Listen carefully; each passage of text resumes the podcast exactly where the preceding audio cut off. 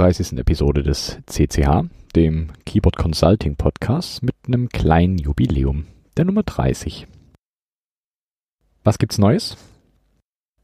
Ich habe es endlich geschafft, die Disziplin V2 fertig zu bauen. Leider ist der linke Shift Stabilizer rausgesprungen. Also viel, viel Gefrickel, bis der wieder drinne war. Aber jetzt läuft sie. Das waren circa drei Stunden Building Time und nochmal drei Stunden Debugging. Sieht schick aus.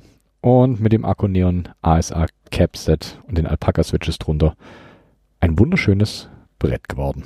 Jetzt noch die Romeo 40%, dann höre ich auch wieder auf mit dem ganzen Through-Hole Keyboard-Kram. Das reicht dann auch wieder. Dann gab es letzten Freitag den Release Day vom Damn Fine Keyboards. Der ein oder andere mag es gesehen haben. Einem kleinen, feinen PDF-Magazin. Ich denke, das trifft es am ehesten. Wobei Magazin vielleicht ein kleines bisschen zu hoch gegriffen ist. Vorrangig für Bilder von schicken Keyboards. Das Ganze soll aber auch als Basis für anderen coolen Keyboard-Stuff dienen. Im Großen und Ganzen ist das auch ganz gut angekommen. So wie ich heute gesehen habe, schon 360 Mal runtergeladen, was mich ziemlich überrascht hat. Damit hätte ich nicht gedacht. Aber schön, dass es so gut ankommt. Die Mailingliste füllt sich auch fleißig und für die zweite Ausgabe gibt es sogar schon einen netten kleinen Artikel. Aber da sage ich jetzt mal noch nicht mehr. Das seht ihr dann, wenn da die zweite Ausgabe rauskommt. Wer da Bock hat, äh, kann gerne mitmachen. Entweder Fotos schicken, Bildguides schicken, all sowas, was ihr auf Lager habt. Aber still konsumieren geht natürlich auch. Dann war da noch das Gewinnspiel. Und hier kommt jetzt auch die versprochene Auswertung. Wie immer, der Zufall entscheidet. Ganz klar. Ihr solltet mir eure Lieblings-CCH-Folgen nennen. Und das hat auch ziemlich, ziemlich gut geklappt. Insgesamt haben 16 von euch mitgemacht und die Antworten waren ziemlich, ziemlich bunt gemischt. Was natürlich nicht fehlen darf, ist wieder die richtige Atmosphäre. Achtung. So klingt das schon besser. Eure Antworten ähm, mit jeweils einer Stimme sind folgende Episoden als Lieblingsepisoden bei euch angekommen. Das ist einmal die Episode 2. Das ist die über meine Hackbretter. Die Episode 6 über die Basics. Die 8 das war die Community-Folge mit äh, Tamash, Don und den anderen. Die Episode 10, das war übers Modding. Die Model M-Episode, also die 15. Die Episode 18 über die Corded Keyboards. Die Episode 21 übers Debugging. Und die Episode 25, das war die CCH Silvestergala. Auf dem zweiten Platz die Episode 9 mit insgesamt zwei Stimmen. Die war über die heilige QMK. Und den ersten Platz für eure Lieblingsepisode mit jeweils drei Stimmen teilen sich die Episode 7, das waren seltsame Keyboards, und die Episode 13 über die Split-Keyboards. Und nein, lieber Frank, die Teleprost-Episode Nummer 14 zählt hier leider nicht mit rein. So, nun aber zur eigentlichen Auslosung. Zu gewinnen gab es ja diesmal zwei Custom Cables von Keepstuff und zwei Raisin Artisan Keycaps von Turtle Cases. Also hier auch nochmal vielen, vielen Dank an Keepstuff und Turtle Cases für die coolen Giveaways. Ich fange an bei Platz 4. Das ist der bernsteinfarbene Raisin Keycap. Der geht, ich schmeiß mal den Zufallszahlengenerator an, an Psych auf Twitter. Weiter geht's mit Platz Nummer 3. Das wäre der lila Raisin Keycap. Der geht an den Magomi. So, und da geht's direkt zu den Cables. Platz 2, das Minimal Grey Keep Stuff Cable geht an den Jäger MI. Und Platz 1, das Amboss-Cable, das bekommt die Joyce. Herzlichen Glückwunsch an die Gewinnerinnen und ich kontaktiere euch natürlich zeitnah und schicke euch das auch alles zu. So, dann mache ich die Atmosphäre mal wieder aus hier. Nicht, dass das zur Gewohnheit wird. Ich musste mir nochmal ein kleines Kontingent an CCH-Shirts bestellen und habe auf Twitter gefragt, ob nicht von euch jemand mitbestellen wollte. Haben sich dann doch einige gefunden, die mitbestellen wollten. Und das freut mich natürlich ungemein. Die Bestellung werde ich, wenn ihr das hier hört, vorgestern abgeschickt haben. Und ich melde mich dann, sobald ich News habe, beziehungsweise die ganzen Klamotten bei mir angekommen sind. Dann gibt es noch eine kleine Änderung hier im Podcast. Es wird jetzt keine explizite Group by beziehungsweise Switches Kategorie mehr geben, Dafür packe ich euch neue Switches und Group Buys, die etwas spezieller sind und äh, auch erwähnenswürdig sind, äh, mit in die News rein. Ich hoffe, das ist okay für euch. Spart euch mit Sicherheit Geld. Und wenn es euch nicht passt, dann lasst es mich wissen. Dann behalte ich die Group by Sektion gerne bei. Und das war es eigentlich auch mit den Neuigkeiten von meiner Seite. Weiter geht's direkt mit den News aus Keyboard Land. Der User Will Winder hat 3D-druckbare Standoffs veröffentlicht. Die können genauso als Spacer zwischen den PCBs benutzt werden. Den Link findet ihr in den Show Notes. Dann gab es noch das Unsplit Thumbs Up Keyboard. Das ist eine 3x6 One-Board-Split mit erhöhtem Daumencluster. Stelle ich mir allerdings recht unangenehm vor, weil es so aussieht, als würden die Daumen dadurch äh, eine sehr seltsame Haltung annehmen. Aber ich habe es noch nicht getestet, also alles, alles pure Mutmaßung. Kann natürlich das Nonplusultra an Ergonomie sein. Außerdem gab es noch die Syncs 42. Das ist eine ortholineare Split in komplettem Anthrazit. Das ist ein ziemlich, ziemlich geiles Design und gebaut mit Keil X Switches. So hat das ganze Board insgesamt nur 7,3 mm Höhe. Sieht ziemlich cool aus. Leicht dystopisch. Richtig schönes Brett. Und als Group Buy habe ich noch den GMK Mercury.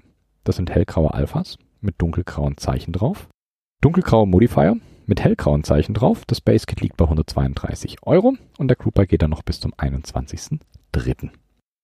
Hier geht es jetzt weiter mit der lieben Keyboard-Wissenschaft. Heute geht es ein wenig tiefer in die Physik und um einen Wissenschaftler namens Edwin Hall, genauer gesagt Edwin Herbert Hall. Der wurde am 7.11.1855 in Great Falls, Maine, geboren und starb am 20. November 1938 in Cambridge. Hall studierte am Bowdoin College und machte dort 1875 seinen Bachelor. Bis 1877 hat er als Lehrer gearbeitet, unter anderem an der Gold Academy und an der Brunswick High School. Im Rahmen seiner Dissertation entdeckte Hall einen Effekt, der natürlich nach ihm benannt wurde, den Hall-Effekt. Veröffentlicht wurde das Ganze allerdings schon 1879. Ein kleines bisschen später, also 1895, wurde er Professor für Physik in Harvard und wurde 1921 emeritiert. Er forschte später noch weiter auf dem Gebiet der Thermoelektrizität und beschäftigte sich mit galvanomagnetischen und thermoelektrischen Erscheinungen. Nach eigener Aussage wurde er durch James Clerk Maxwell dazu motiviert, diesen Effekt zu suchen und zu beweisen. Auf Wikipedia findet sich ein Zitat von Maxwell, das Hall ziemlich plausibel erschien. Das lautet wie folgt. Es muss daran achtsam erinnert werden, dass die mechanische Kraft, die einen stromführenden Leiter quer durch die Linien der Magnetkraft drängt, nicht auf den elektrischen Strom wirkt, sondern auf den Leiter, der ihn trägt. Die einzige Kraft, die auf einen elektrischen Strom wirkt, ist die elektromotorische Kraft. Vor Hall hatten schon eine Reihe anderer Physiker, darunter Feilitsch, Mach, Wiedmann und sein Doktorvater Rowland, diesen Effekt gesucht. Was aber immer fehlte, war die ausreichende Messbarkeit des Effekts. Gemessen hat Hall den Effekt dann schließlich in Gold. William Thomson, oder besser bekannt unter Lord Kelvin, sagte später zur Entdeckung des Effekts, der Inhalt der Mitteilung ist bei weitem nicht die größte Entdeckung auf dem Gebiet elektrischer Eigenschaften der Metalle seit der Zeit Faradays, eine Entdeckung vergleichbar mit der größten von Faraday. Kelvin kennt ihr vielleicht auch, der führte die thermodynamische Temperaturskala ein. Ihr fragt euch jetzt zurecht, was will der jetzt und was hat das mit Keyboards zu tun? Nun, den Effekt, den Edwin Hall beobachtet hat, den gerade schon genannten Hall-Effekt, findet man im Keyboard-Hobby wieder, und zwar in Form von Switches, die sogenannten Hall-Effect-Switches. Damit ihr euch vorstellen könnt, was Hall-Effect-Switches sind, wie diese funktionieren, wo ihr sie findet und was die alles können, müssen wir uns ein kleines bisschen durch die Tiefen der Physik graben. Eins vorweg, ich bin definitiv kein Physiker und sollten hier Physiker zuhören und merken, dass ich totalen Quatsch erzähle, dann meldet euch bei mir. Ich kann das auch gerne alles richtig stellen. So, nun aber zum Hall-Effekt. Was brauchen wir also für den Hall-Effekt? Wir brauchen definitiv einen Magneten. Ihr wisst schon, die Dinger mit Nord- und Südpol, die metallischen Gegenstände anziehen können oder bei gleicher Polung andere Magnete abstoßen können. Ich denke, die meisten von euch sollten Magnete kennen. Die zweite Komponente ist Strom, der fließt. Strom ist das, was aus der Wand kommt und Licht macht. Wie ihr seht, alles hochwissenschaftlich hier.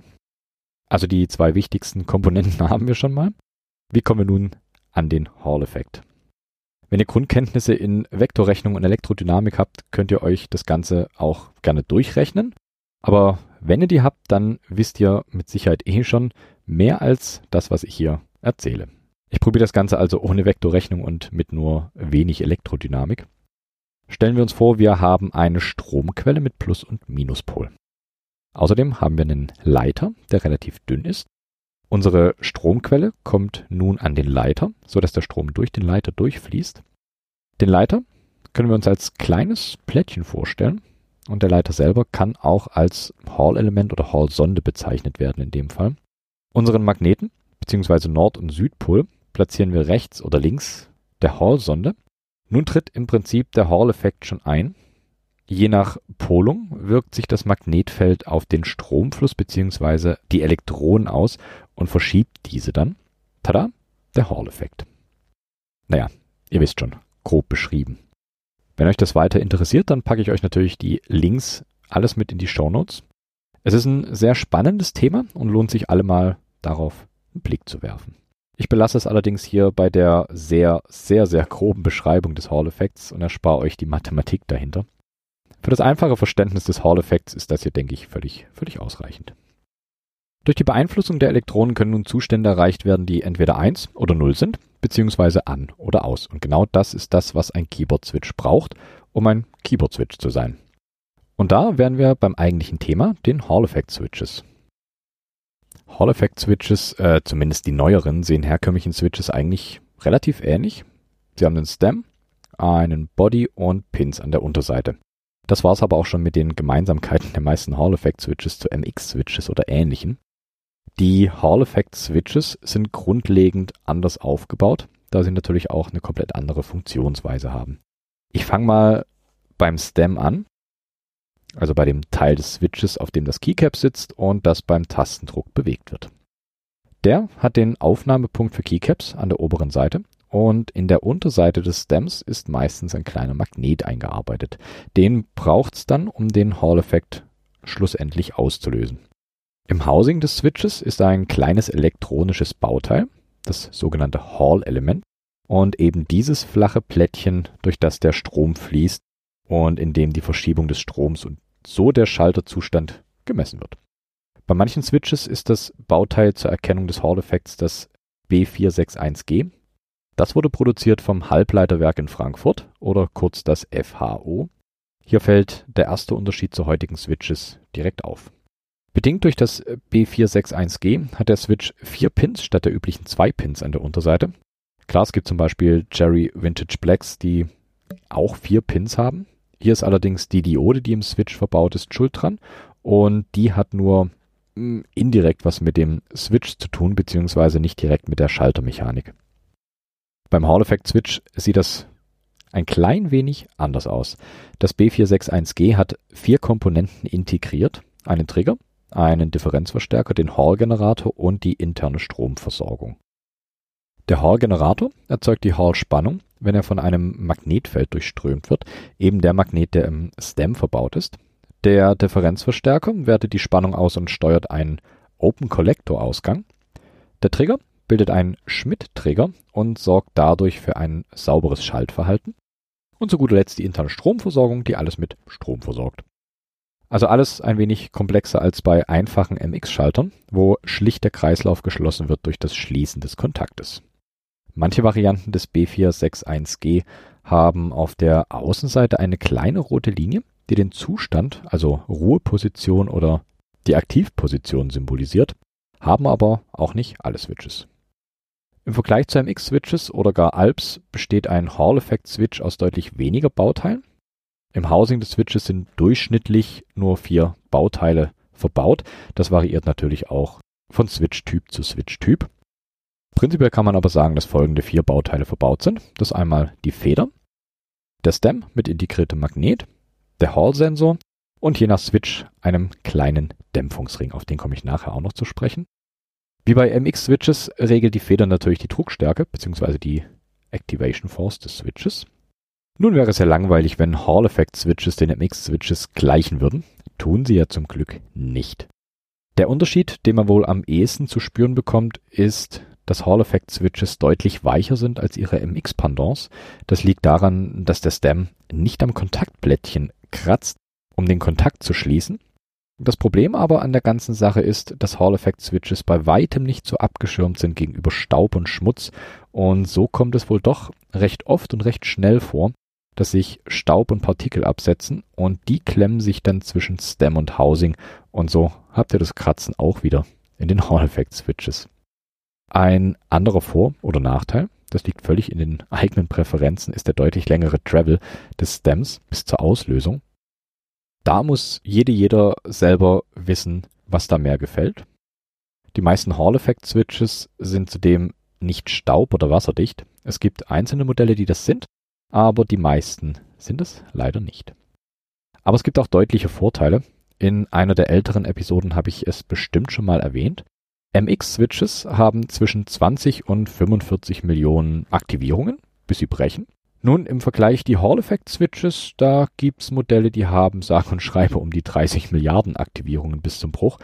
Das ist mal eine deutliche, deutliche Hausnummer. Es gibt also Vor- und Nachteile. Wer hätte es gedacht?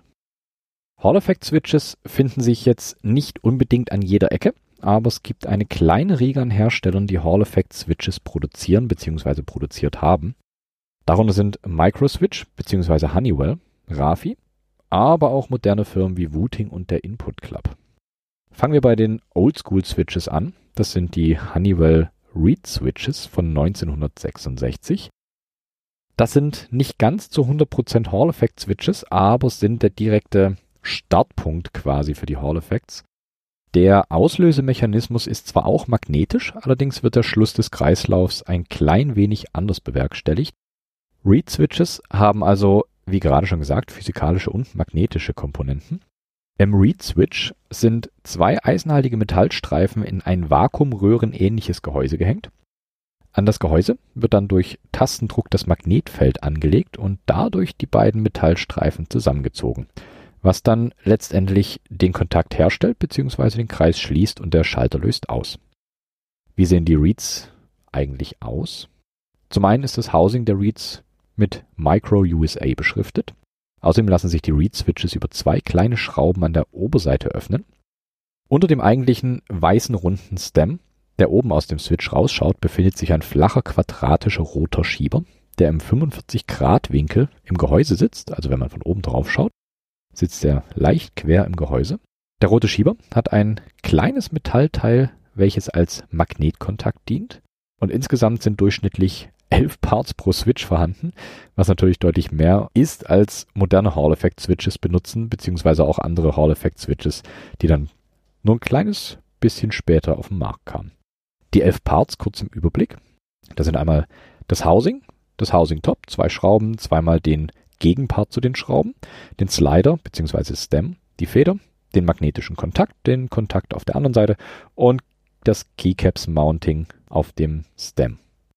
Weitere Details erspare ich euch zu den Innereien des Switches. Von den Reed Switches gibt es insgesamt vier Varianten, die bekannt sind. Das wären einmal die 7A1HA, 7A1HS, 7A1MS und die 7A1MT.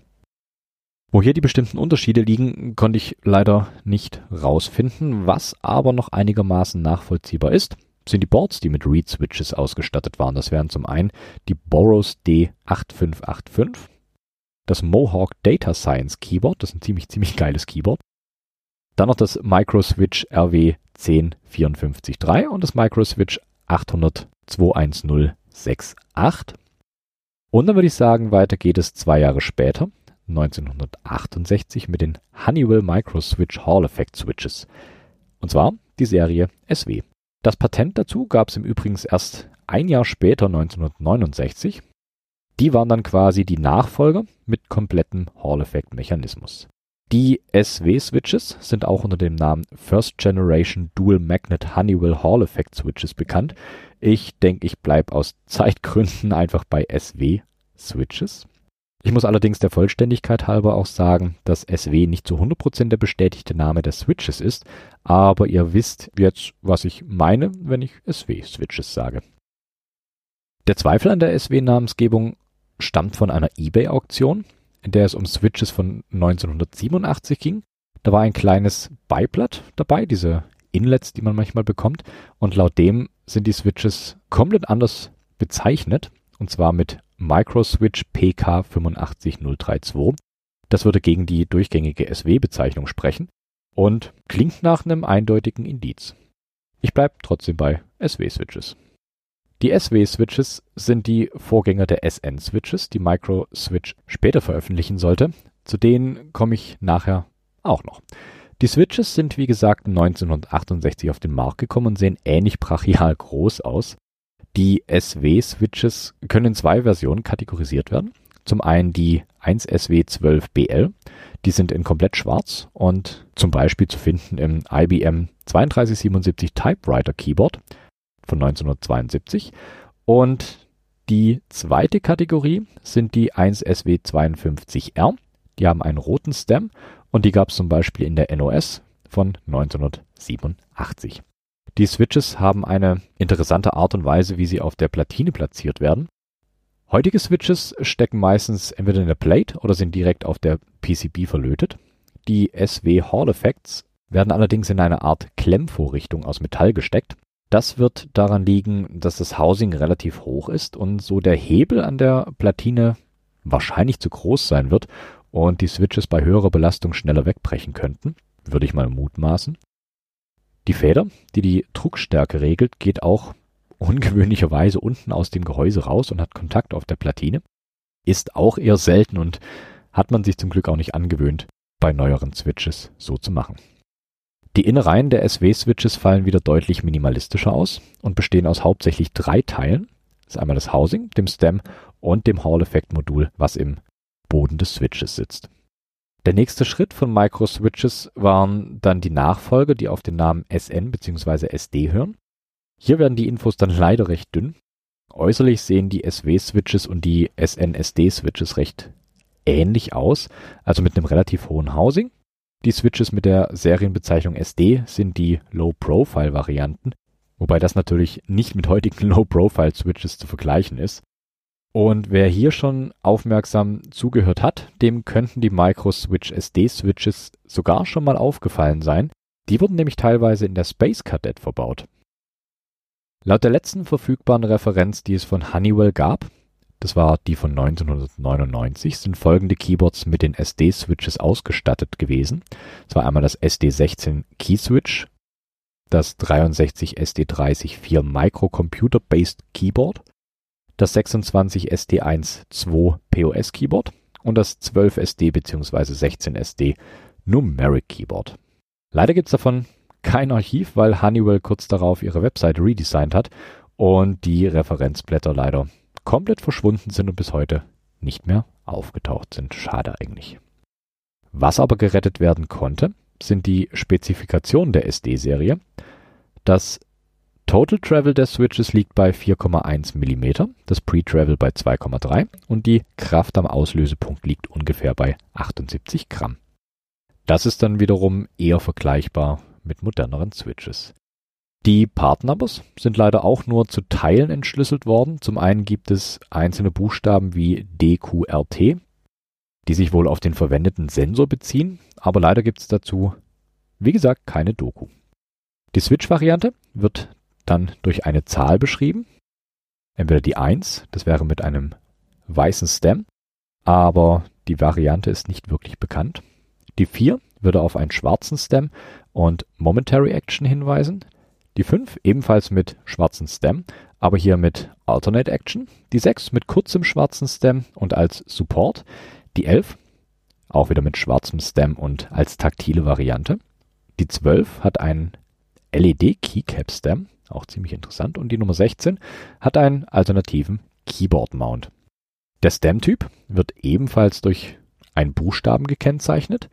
Das wäre entweder A für schräg, B für gestuft, F für kein Keycap-Stem, G für das flache Top, H für flach gestuft, K mit schmalem Vorbau, S schräg und T gestuft.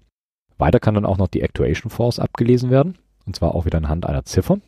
1 wäre mit 0,4 Newton, 2 mit 0,55 Newton, die 3 0,7 Newton, 4 besitzt keine Feder, 5 mit 0,97 Newton, die 6 mit 1,7 Newton und die 8 mit 2,2 Newton.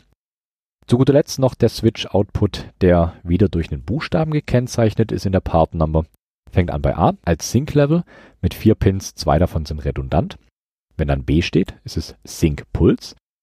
Bei C ist es Source-Level, bei E sind es drei Pins mit einer Sense-Line. K ist Timed Repeat, das heißt vier Pins, zwei davon wieder redundant. S als Logic Scan, das sind vier Pins, einmal mit plus 5, Out, In und dem Ground. Und D hat keinen Output. Von den SD-Switches gibt es diverse Kombinationen und Varianten, aber das sprengt hier definitiv den Rahmen. Die verlinke ich euch einfach, wenn ihr euch die anschauen wollt. Die Liste von den Switches findet ihr in den Show Notes. Verlassen wir nun Honeywell und schauen uns mal die Rafi-Switches an. Die Rafi-Switches sind eher die proprietären Switches unter den Hall-Effect-Switches. Die Switches gibt es in zwei Generationen. Zum einen die Rafi RS 74C von 1975. Diese gab es bis irgendwann zwischen 94 und 99. Genaueres ist hier leider nicht bekannt und die Rafi RS 76C von 1976 und beide Varianten sind wie so oft bei Hall Effect Switches lineare Switches. Der Rafi RS 74C sieht schon eher aus wie heutige Switches, allerdings sind Keycap Mount und der Switch Mount an sich nur mit Rafi Platinen und Keycaps kompatibel. Was auffällt, ist, dass der 74C Switch ein Total Travel von nur 2,5 mm hat. Der 76C hat die heute eher üblichen 4 mm an Total Travel, die man gewohnt sein sollte von MX-Switches. Der Magnet in den Switches fällt mit 2 mm mal 3 mm mal 1 mm deutlich kleiner aus als bei anderen Switches und kann dadurch viel platzsparender im Stem selber untergebracht werden. Und damit der Stem nicht durchgehämmert wird beim Tippen, ist in den Switches ein kleiner Dämpfungsring integriert, den ich vorhin schon mal erwähnt hatte. Nur bei den beleuchteten Versionen der Switches entfällt der Ring, weil der die Löcher im Sockel für die LEDs blockieren würde. Und das will man natürlich nicht haben. Die taktilen Varianten der 76C haben im Regelfall gelbe Stems, obwohl sie im Katalog von Rafi mit farblosen bzw. weißen Stems benannt wurden. Nun gut, manchmal werden Spezifikationen geändert und das wohl auch in der Produktion, aber naja, kennt man ja vielleicht. Die weißen bzw. farblosen Stems werden auch bei den beleuchteten Varianten und bei den Lock-Varianten, die einrasten können, benutzt. Die Switches sind laut Rafi alle mit der Schutzklasse IP40 gekennzeichnet oder IP40. Das heißt, dass die Switches gegen gröbere Schmutzpartikel abgeschirmt sind. In älteren Katalogen von Rafi gibt es wohl auch Switches, die IP65 geschützt sind. Das wäre dann sogar Spritzwasser geschützt aber aktuell sind die Switches alle mit IP40 klassifiziert. Die Druckstärken der Switches sind zwischen 70 cN und 130 angesiedelt, also recht stramme Switches und wurden teilweise sogar noch bis 2016 produziert. Wie vorhin schon angedeutet, sind die Rafi-Sachen alle ziemlich eingeschränkt und proprietär, deswegen gibt's beziehungsweise gab es die Switches nur in Rafi-eigenen Keyboards, wie die Rafi B6C, die B8C und die Rafi 401.002.159. Ziemlich unbequemer Name für ein Keyboard. Die einzige Ausnahme macht hier das äh, Siemens Teleperm ST215 Keyboard. Da waren ebenfalls die Rafi-Switches verbaut und es war ein Siemens Keyboard. Bis hierher waren das alles ziemliche Vintage-Hackbretter, Ganz von der Bildfläche verschwunden sind Hall Effect Switches allerdings nicht. Es gibt noch zwei Hersteller mindestens, die weiterhin Hall Effect Switches produzieren. Und das zudem noch mit den heute üblichen MX Keycap Mounts, was ziemlich, ziemlich cool ist. Zum einen wären da äh, Gatoron bzw. Wooting Lecker Switches. Vielleicht hat der ein oder andere von denen schon mal gehört. Lecker ist niederländisch für, wer hätte es gedacht, lecker. Eingeführt wurden die Switches am 28.04.21 die Switches haben 60 Centinewton Activation Force, 4 mm Travel und halten bis zu 100 Millionen Anschläge aus. Aktuell gibt's die Wooting Lecker Switches ausschließlich in der linearen Variante. Die Mechanik hinter dem Switch ist relativ simpel und wie auch schon bei den vorherigen Switches. Im Stem ist ein kleiner Magnet und im Bottom des Housings ist der Hall-Effekt-Sensor, der die Annäherung des Stems erkennt und dadurch dann den Effekt auslöst und den Schalter schließt. Ähnlich sind auch die Silo-Switches vom Input Club. Die haben auch den MX-Mount für Keycaps. ist aber so knapp bemessen, dass O-Rings zum Beispiel keinen Platz mehr zwischen Switch und Keycap finden. Außerdem bieten die Switches auch Platz für eine SMD-LED und streuen das Licht gut durch das transparente Housing-Top. Na, jetzt wollt ihr bestimmt alle Hall Effect Switches haben, oder? Ich denke, den Input und alles, was ihr wissen müsst, habt ihr jetzt zumindest mal gehört. Hall Effect Switches sind relativ selten, aber wie ihr seht, gibt's hin und wieder Hersteller, die welche produzieren. Ich würde an der Stelle hier einfach aufhören und packe euch die Infos in die Show Notes. Dort könnt ihr euch dann selber ein Bild machen und euch in das Thema eingraben. Mir bleibt jetzt eigentlich nur noch zu sagen, make keyboards, not war. Und wer mich kontaktieren will, findet alle Möglichkeiten auf klicklackhack.de mit C. Ihr wisst schon. Und wenn ihr sexy Keyboard-Fotos, Artikel oder was auch immer habt und die im Damn Fine Keyboards haben wollt, dann könnt ihr mich natürlich auch kontaktieren. Am besten über die Möglichkeiten, die ihr auf damnfinekeyboards.com findet. Da steht alles Wichtige drauf. Umso schneller kommt dann natürlich auch die zweite Ausgabe. Wunderbare Musik zum Abschluss, wie der Track heißt. Vielleicht kennt ihn ja der ein oder andere. Ich sage jetzt mal nichts dazu. Ich sage nur viel Spaß damit. Passt auf euch auf.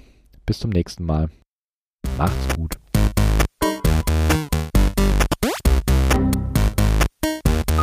Hello, IT.